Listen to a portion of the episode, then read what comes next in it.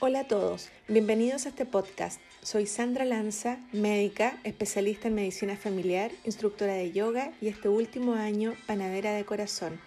Gracias por unirte a este espacio donde conversaremos con muchos expertos sobre distintos temas que pueden ayudarte a cambiar de hábitos, mejorar tu salud y conseguir tu versión más saludable.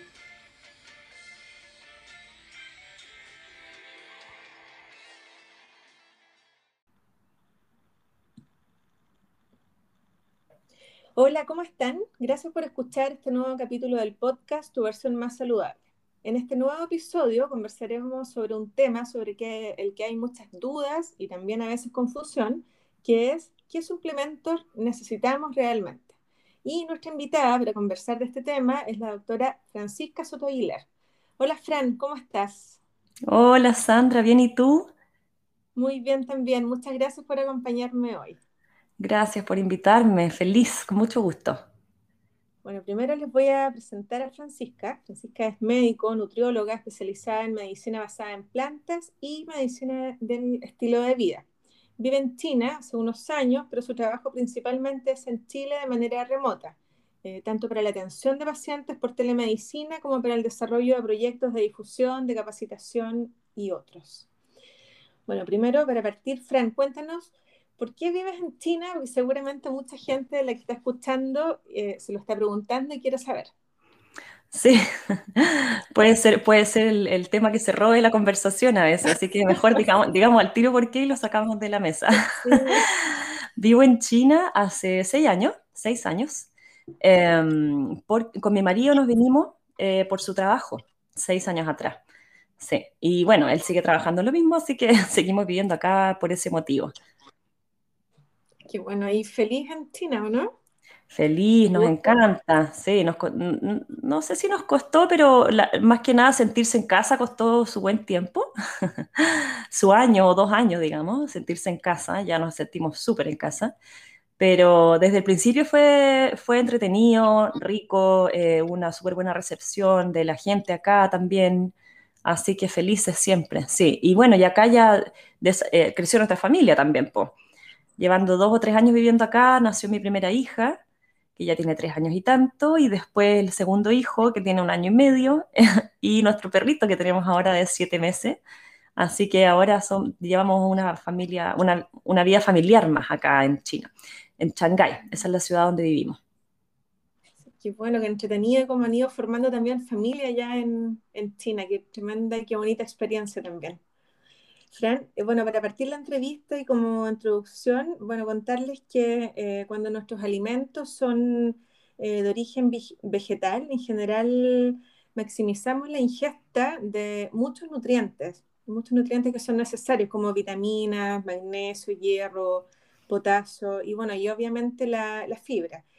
Y bueno, está demostrado además que una alimentación basada en plantas es un patrón alimentario que es seguro y completo para todas las edades, para todas las etapas de la vida. Entonces, pero debido a nuestra forma de vida como más occidental, hay algunas carencias que en algunas oportunidades debemos corregir. Entonces, Fran, cuéntanos cuáles son los nutrientes que debiésemos suplementar en nuestra alimentación y por qué. Em, bueno, súper buen punto lo, primero que menciona, nada más, nada más em, complementarlo diciendo que efectivamente eh, hoy día tenemos muchos déficits y excesos nutricionales en la alimentación occidental que nos están provocando un montón de los problemas que vemos de hoy en día. Em, entonces, es importante tener claro que cualquier tipo de alimentación, cualquier tipo de patrón alimentario nos puede llevar y nos lleva a problemas por, debido a exceso o déficit de ciertos nutrientes. En ese sentido, uno de los patrones alimentarios que es más completo em, es efectivamente, más completo y más adecuado, es efectivamente la alimentación basada en plantas, a pesar de que se cree muchas veces lo contrario. Em, ¿Por qué? Porque las plantas son em, los alimentos más ricos o más eh, densos nutricionalmente. O sea, es decir, en menos volumen contienen mucho más nutrientes. Mm. y además, contienen un nutriente que es hoy día clave y que está en déficit en el mundo entero, que es la fibra.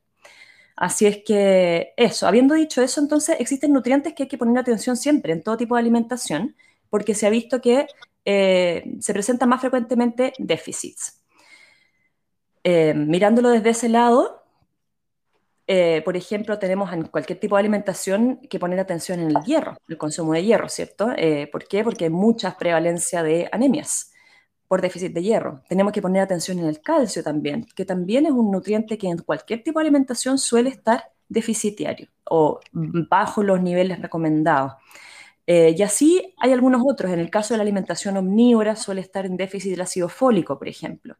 Y en el caso de la alimentación basada en planta, eh, que supongo que esa es la que me estás más preguntando, alimentación basada en plantas, que es un tipo de alimentación vegetariano y, o, vegano, un tipo de alimentación en que excluimos o reducimos al mínimo la ingesta de alimentos de origen animal y también la ingesta de alimentos procesados. Eh, en este tipo de alimentación hay un nutriente eh, que tal vez es el único en realidad que solo por el tipo de alimentación tenemos que suplementar y es la vitamina B12. Ojo que dije que es un nutriente que solo por el tipo de alimentación se tiene que suplementar en, alimentaciones basadas en plantas y no lo contrario, no es que solo en alimentaciones basadas en plantas se tenga que suplementar. Eso es súper importante, porque la vitamina B12 se tiene que suplementar en muchas otras condiciones también, situaciones también. Perfecto. Y entonces, hablando de esto de la vitamina B12, ¿pudiésemos especificar eh, quiénes y cómo, de qué manera se debe suplementar? Sí, Em, bueno, el déficit de vitamina B12, como estábamos diciendo, no es, exclusivo de, dietas vegetarianas y dietas veganas. Por ejemplo, hay una encuesta que se hizo en Argentina, em, no recuerdo qué año ahora, pero hace más de 10 años, diría yo. Argentina es un país altamente carnívoro. A pesar de eso, eh, se vio que más o menos entre el 10 y el 20% de las mujeres adultas tenían déficit de B12 con valores muy bajos, además, ni siquiera con valores de déficit eh, en el límite. Por lo tanto, se puede estimar que es aún más que el 10 y el 20% de la población. Se ve mucho también en, mujeres embarazadas. Entonces, ojo, ojo con el déficit de B12 porque existe en todo tipo de población em, y no lo estamos midiendo demasiado. Tenemos que buscarlo. Como médicos, tenemos que buscar ese déficit. Entonces, para responder la pregunta, ¿quiénes deben suplementarse? Bueno, cualquier persona que tenga factor de riesgo de desarrollar eh, déficit de vitamina B12 y cualquier persona que tenga déficit de vitamina B12. ¿Y quiénes tienen riesgo de desarrollarlo? Por supuesto que quienes seguimos alimentaciones veganas, vegetarianas, em, pero hay, otros, hay otras circunstancias, como por ejemplo cuando hay mala absorción de vitamina B12, que se puede ver cuando hay atrofia gástrica, o sea, algunas condiciones que se dan en adultos mayores, ni siquiera tan mayores, desde los 50, 55 años, ya empieza a haber un déficit en la absorción de la vitamina B12. Em, y también en personas que consumen eh, algunos em, medicamentos, como por ejemplo la metformina, que se usa para la diabetes, o el famoso meprazol. Personas que consumen estos, estos medicamentos de manera crónica también están en riesgo de déficit de vitamina B12. Y hay algunas otras condiciones un poco menos frecuentes, como eh, pancreatitis crónica, enfermedad celíaca, diarreas crónicas, que también pueden llevar a déficit de B12. En todos esos casos debiésemos suplementarlo. Gracias, Fran. ¿Y cuál es la dosis de, la, suplementación? La dosis va a variar según eh, la edad y también según si es que tenemos déficit o no. Porque cuando tenemos déficit tenemos que hacer dosis de carga, es decir, dosis muy altas para recuperar nuestros niveles y luego eh, mantener, dejar una dosis de mantención. En cambio, cuando no tenemos déficit podemos al tiro empezar a suplementarnos con mantención. Entonces, eso es lo primero, medirse los niveles y ver en, qué, en cuál de estas dos categorías estamos déficit o no déficit.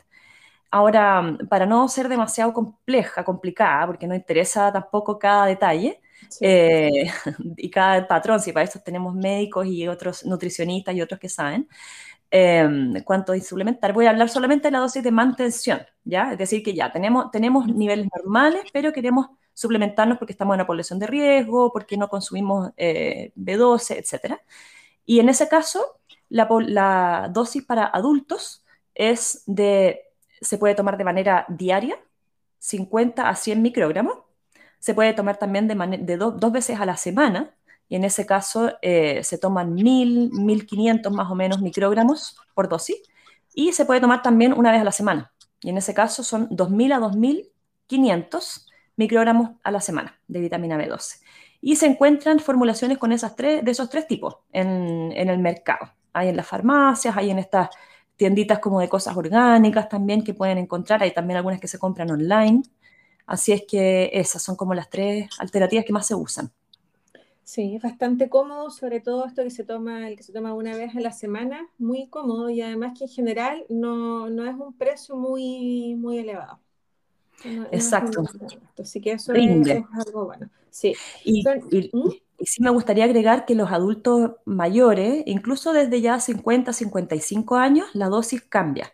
La dosis de mantención que recomendamos es de 1000 microgramos al día, es decir, esta, esta que se toma dos veces a la semana se toma en realidad todos los días en ese caso. Así que más importante aún encontrar una marca que rinda, eh, una marca que nos dé los mil y que, y que nos dure.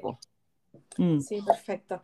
Fran, ¿y qué, pasa si, si, es que nos excedemos de la, de la dosis? Si tomamos más vitamina B12. Esa es una buena pregunta porque eh, muchos me la hacen, sé que está esa duda, eh, pero en realidad es algo que no sucede casi nunca. La vitamina B12 es hidrosoluble, es decir, se diluye en agua, por lo tanto la eliminamos muy fácilmente. En general no vemos exceso de vitamina B12 aunque uno tome mucha, mucha, mucha eh, dosis de B12. Y además el rango normal es bastante amplio. Es desde más o menos, lo ideal es tener desde más o menos 400 hasta más o menos 1000. Imagínense, hay 600 ahí entre medio que uno puede, en lo que se puede mover eh, y está bien. Entonces, claro, de repente llega gente con 700 y tanto y me dicen, tengo una vitamina 12 muy alta, porque uno está como acostumbrado a ver, a ver niveles bajos, 200, 300. por ahí. Y eso no es normal. Eh, pero no, está bien, así que no se preocupen, no, la van, a, no, no van a meter la pata por tomar eh, un poquito más de vitamina B12.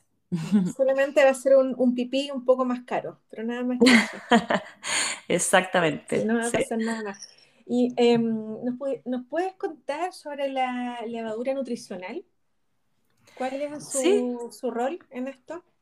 Bueno, la vitamina nutricional, o sea, la levadura nutricional, perdón, es un, es un alimento que, que, es una levadura inactivada y se usa mucho en alimentaciones veganas porque tiene como un saborcito parecido al queso. Más que nada por eso, ¿ah? Eh, entonces, claro, se usa para hacer quesos veganos y, cosas de ese tipo. Yo lo uso a veces, lo polvoreo encima de las lentejas, por ejemplo, y da como la sensación del quesito rallado. Eh, ¿Por qué suma a la alimentación? Porque es una buena fuente de proteína, es una buena fuente de fibra también, y de lo que estamos hablando, es una buena fuente de vitamina B12. Contiene harta B12.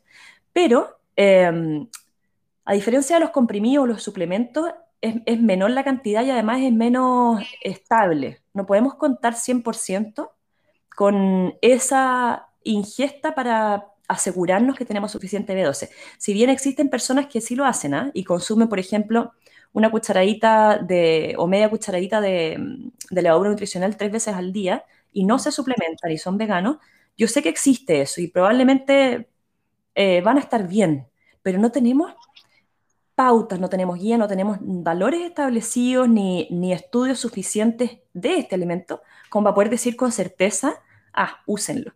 Y además este alimento em, tampoco, tampoco sería bueno consumirlo en muy altas cantidades, a diferencia del suplemento. Así es que no lo recomiendo como fuente fiable de vitamina B12, pero sí lo recomiendo como para un uso frecuente a la semana, tanto por su sabor como por el aporte de fibra que tiene, eh, incluso por el aporte de vitamina B12. Por ejemplo, a veces hay, hay, hay familias que todavía como que consumen alimentos de origen animal em, y, y, me dicen, oye, pero igual, igual la B12 de repente está baja y qué sé yo.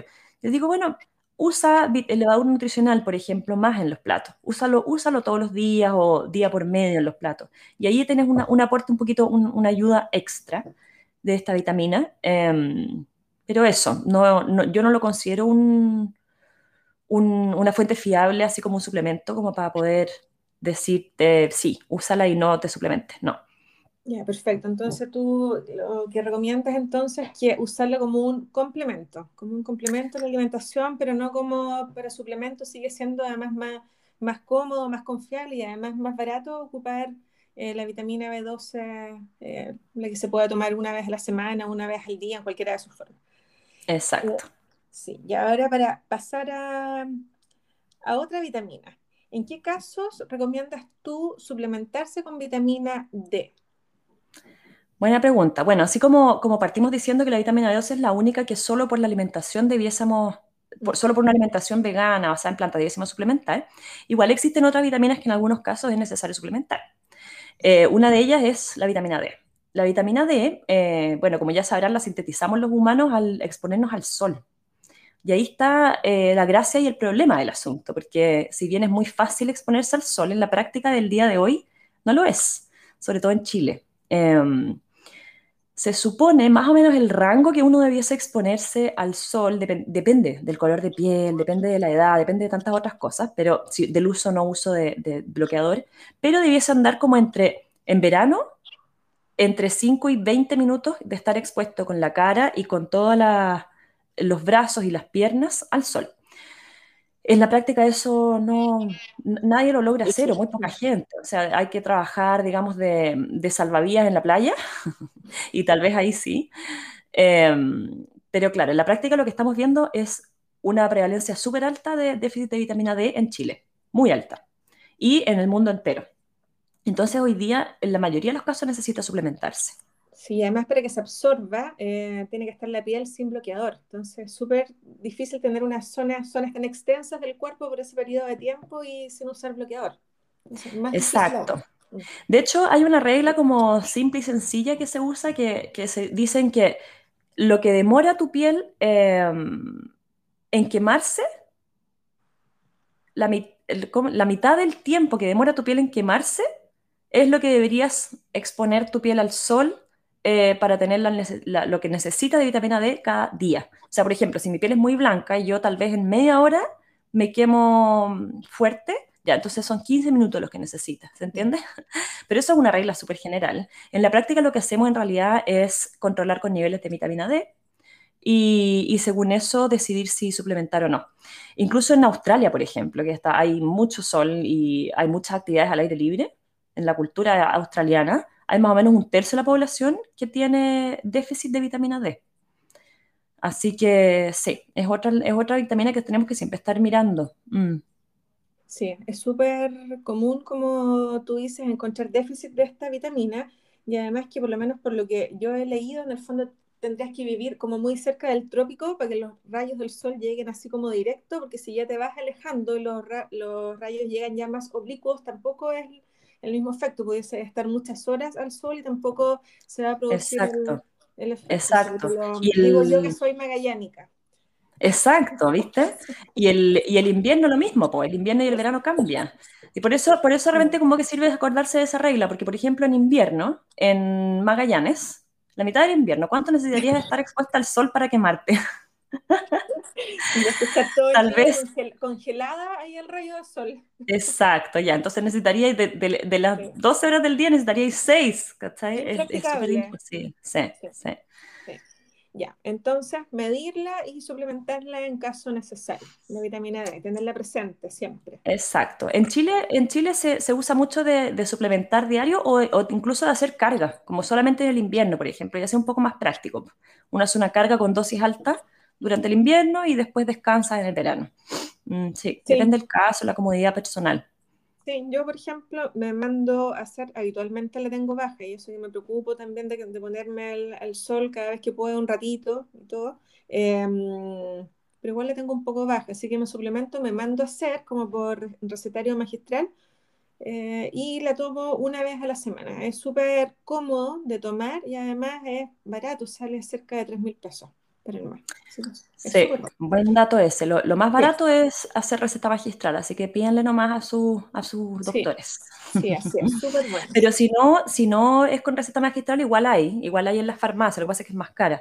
Hay de 800, de 1600, si no me equivoco, las dos eh, dosis más comunes que se encuentran en las farmacias. Unidades, estamos hablando de unidad internacional. Mm. Internacional. Y en, y en niños, ojo, menores de dos años, incluso a veces menores de tres años, eh, siempre, siempre, siempre se recomienda suplementar. Em, ¿Por qué? Porque los niños no se recomienda que se expongan al sol, entre otras razones. Así es que en esos casos va la, la, suplementación sí o sí. Mm. Sí, sus gotitas sagradas siempre. Sí, independiente de la exposición al sol en el fondo. Sí, así es. Fran, ¿y mm, cuáles son las últimas recomendaciones respecto a la suplementación con omega 3? ¿Qué nos puedes contar respecto a eso? Bueno, ese, qué bueno que es la última pregunta porque también es la más larga y la más compleja. Eh, el omega 3 eh, ha sido, eh, así como que si uno piensa, un ejemplo de esta, la gente que, que, me, critica la, nutrición, ¿ah? la ciencia de la nutrición, diciendo que cuando hay personas que, que, lo critican de esa manera, yo también antes lo hacía, oye, es que un día se sabe una cosa y otro día se recomienda otra. Bueno, si hay un ejemplo de eso es el omega 3 el omega 3 tiene una, evidencia sumamente eh, conflictiva, em, polémica de, de sus efectos, de su necesidad de suplementar y de, claro, y de si efectivamente sirve para algo o no. Em, en ese sentido, además hay que imaginarse que hay una industria gigante de, suplementos de omega 3 detrás también. Entonces, em, se, paga, se paga para mucha investigación en omega 3, de la cual casi la única que se publica es la, evidencia que tiene resultados positivos, o no, es decir, que es, que, es em, que, muestra algo, que muestra que no hay diferencia o que muestra que sí hay diferencia. Em, entonces, hay mucha, mucha, mucha investigación detrás de esto, mucha eh, plata detrás de esto también.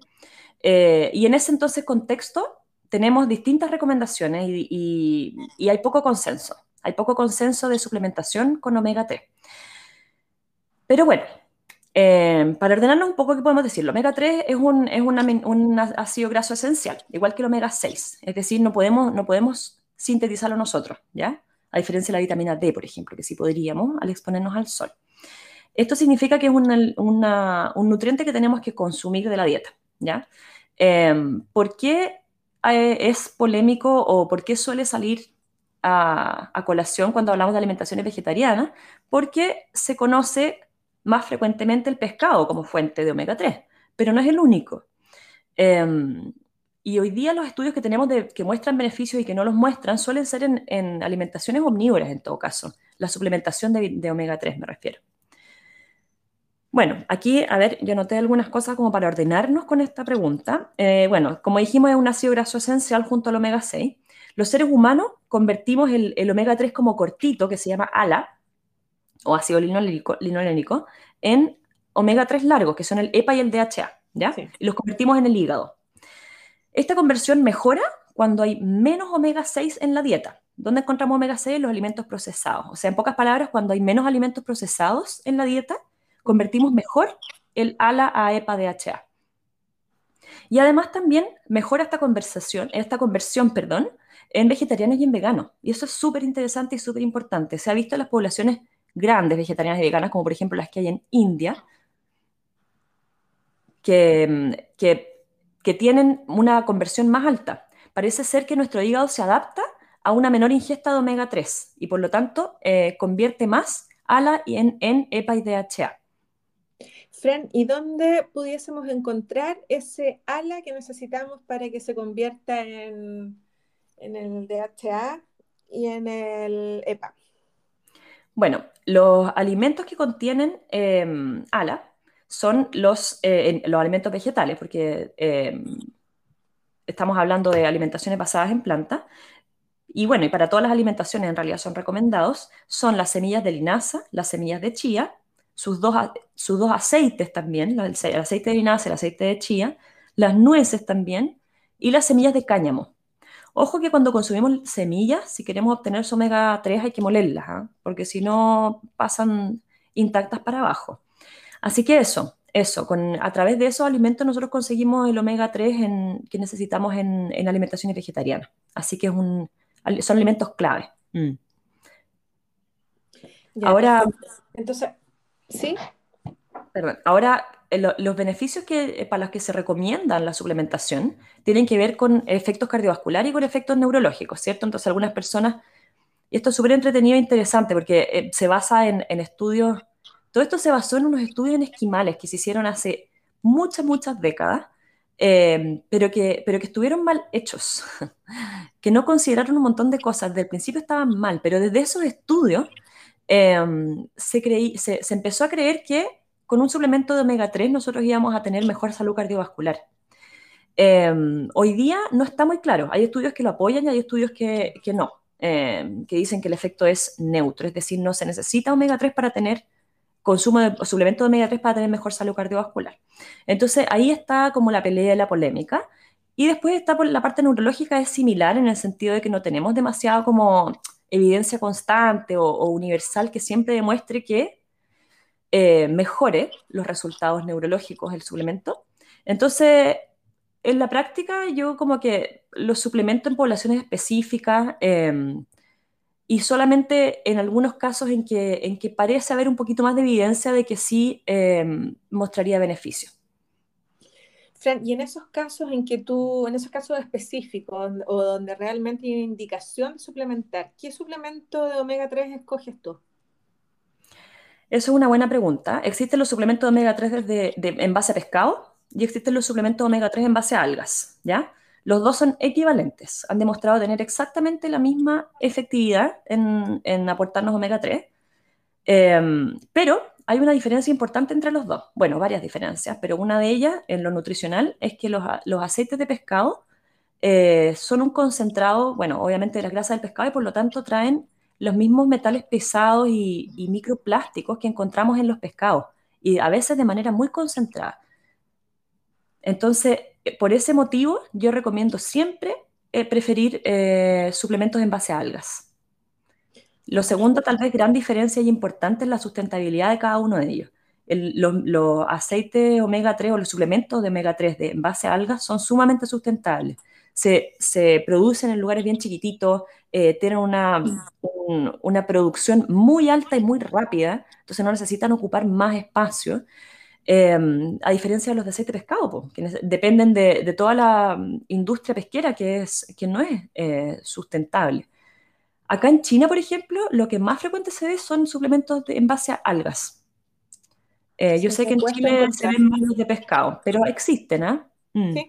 Sí, sí, pero cuesta más encontrar. Entonces, ya, perfecto. En caso de que se requiera esta suplementación, lo ideal es ocupar los suplementos en base a alga, eh, porque son equivalentes, nos va a aportar los mismos niveles, nos saltamos como el intermediario que es el pescado, porque en el fondo la vitamina no, no está en el pescado, sino que viene, viene perdón, el omega viene del, del alga, ¿no? Del, alga, exacto. y además, sí, está libre de contaminantes y es mucho más sustentable. Así que esa sería la, la indicación para quienes sí efectivamente requieran, requieran consumirlo. Sí, me gustaría agregar como un poco quiénes, quiénes son estas poblaciones como específicas que podrían requerir, eh, según las guías actuales, suplementación de omega 3. Una son eh, las embarazadas y las madres que están lactando. Otras son los niños menores de 2 y 3 años. Esto es independiente de la dieta que lleven, ¿ah? aunque coman pescado todos los días. Eh, hay guías que recomiendan la suplementación de omega 3 en estas poblaciones independiente de nuestra dieta. Em, y la tercera, y esto por, por, el, por, el, desarrollo del sistema nervioso central, de ese feto y después de ese niño chiquitito. Y después, em, en adultos mayores o adultos que empiezan con deterioro cognitivo leve, es decir, empiezan con problemas de memoria, por ejemplo, sin tener todavía diagnóstico de Alzheimer o, de demencia como tal, eh, parece ser que también un suplemento de omega 3 podría em, detener esa progresión de, de deterioro cognitivo. Ahora, cabe destacar que tanto para estos efectos neurológicos como para los efectos cardiovasculares, y especialmente para los efectos cardiovasculares, hay algo que sí tiene muchísima evidencia eh, y un efecto mucho mayor que el que podemos esperar de, de un suplemento omega 3, efecto protector, y eso es justamente la alimentación basada en plantas. Así es que eso tiene que ser siempre lo primero, siempre la primera línea para prevenir todos estos problemas es la alimentación basada en plantas. Todo lo demás van a ser detalles eh, coadyuvantes. Sí, perfecto. Gracias, gracias, Fran. Para ir ya cerrando la entrevista, eh, cuéntanos, Fran, preguntas ahora, otras preguntas. Eh, ¿Cuál es tu comida favorita? ya saliéndonos de la chuta, de la, de la, de la complejidad, me encanta. Sí.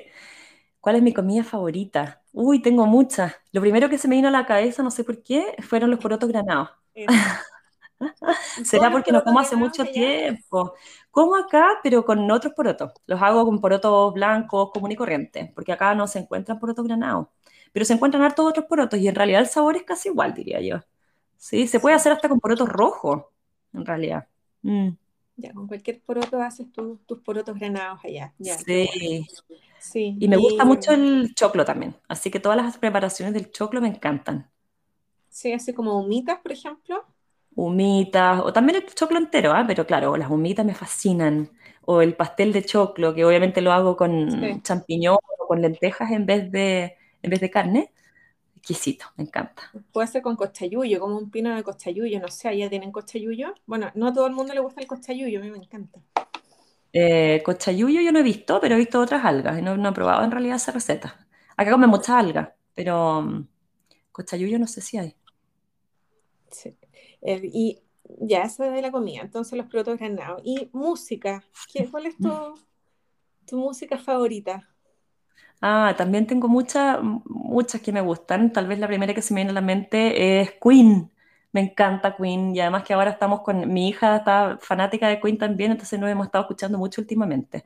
¿En Queen, me sé todas las canciones, las canto. Sí, es que le gusta esa We Will Rock You porque eh, pega con los pies y con las manos, ¿cachai? Como que se, se enoja cantándola, le pone color. Me encanta. Ya, Fran, para terminar este capítulo, bueno, solo decirles que, eh, bueno, estas excepciones que mencionamos en este son excepciones, las que se mencionaron acá respecto a la vitamina B12, la vitamina D eh, y el omega, y que en el fondo, como dijimos al inicio del capítulo, todos los demás nutrientes, vitaminas, minerales y todo quedan cubiertos con una alimentación basada en planta, como decía también Fran recién, si esta es bien planificada y bien llevada. Así que que eso no sea una una excusa para cambiarse a este tipo de alimentación o para seguir en este camino porque los beneficios son innumerables. Así que muchas gracias, Fran, por acompañarnos hoy y contarnos por este tema tan interesante. Gracias, Sandra. Muchas gracias por la invitación y gracias a todos los que nos están escuchando. Bueno, y a Fran la pueden encontrar en su cuenta de Instagram, que es, bueno, arroba la guion bajo DRA eh, guion bajo plant-based y también en su podcast Nutre de tu Día, que próximamente también va a salir, va a salir al aire nuevamente. Eh, gracias a todos por escuchar este capítulo. Espero que les haya gustado. Si tienen dudas o comentarios, lo pueden hacer directamente en mi cuenta de Instagram. Y bueno, si les gustó, eh, recuerden compartir y difundir. Un abrazo para todos. Nos vemos en un próximo episodio. Chao, chao. Chao.